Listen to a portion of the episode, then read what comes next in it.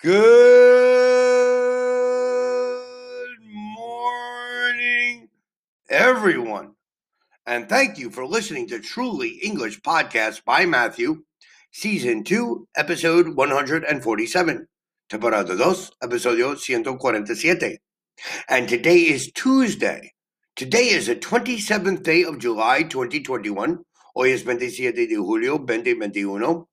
And today is Tuesday. Tomorrow is Wednesday. The day after tomorrow is Thursday. Today is Tuesday. Yesterday was Monday. And the day before yesterday was Sunday.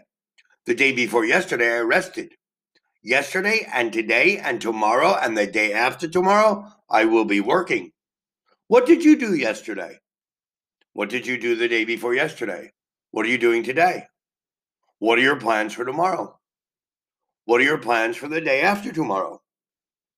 Remember, today, tomorrow, the day after tomorrow, today, yesterday, and the day before yesterday. Today, I want to talk about IT and e commerce. IT is information technology, and e commerce is when we sell things online. Like Amazon is an enormous e commerce website. IT and e commerce. Well, we need certain vocabulary to understand this. The first word we need to understand is antivirus software. Antivirus software. We need antivirus software in order to protect our computers, our cell phones, and tablets from hackers. The next word is attachment.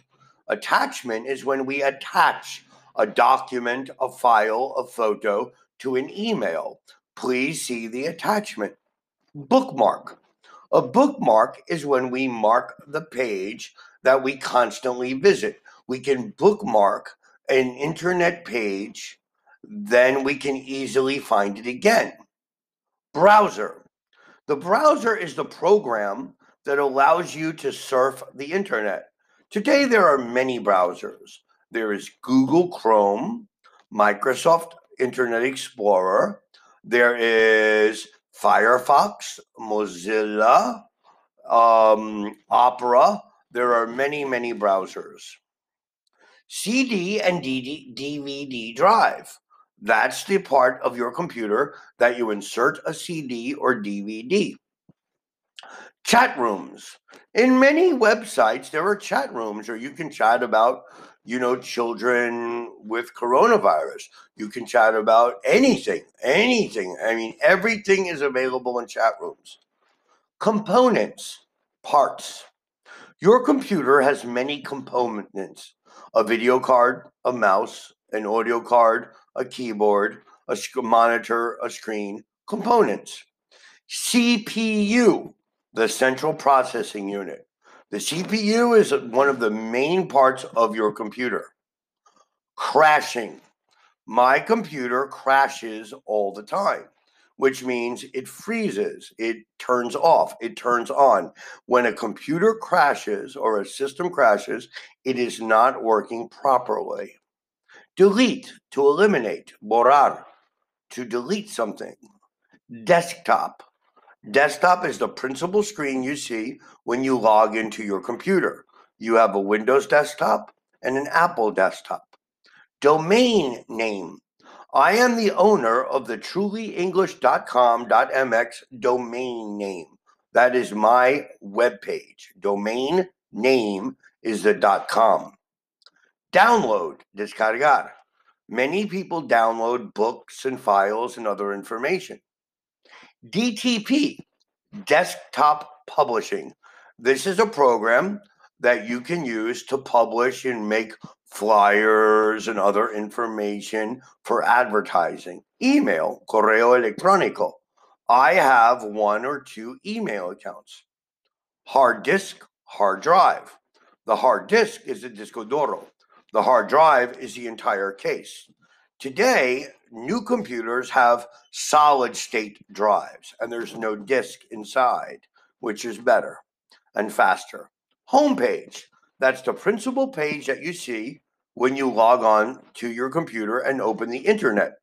My homepage is set to Google. many other people's are the same. Internet. Internet is the internet where you can visit all the web pages in the world.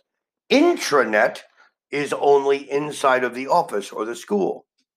Keyboard, teclado. There are many keyboards. There are USB keyboards, Bluetooth keyboards, there are small keyboards, large keyboards. Keywords, palabras claves. Many people search for keywords in order to find certain articles.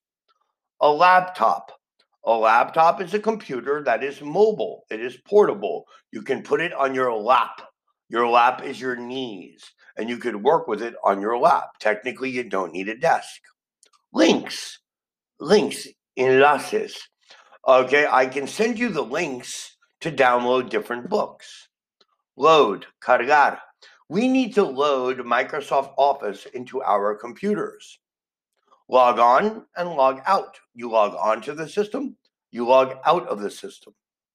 Memory, memoria. How much memory does your cell phone have?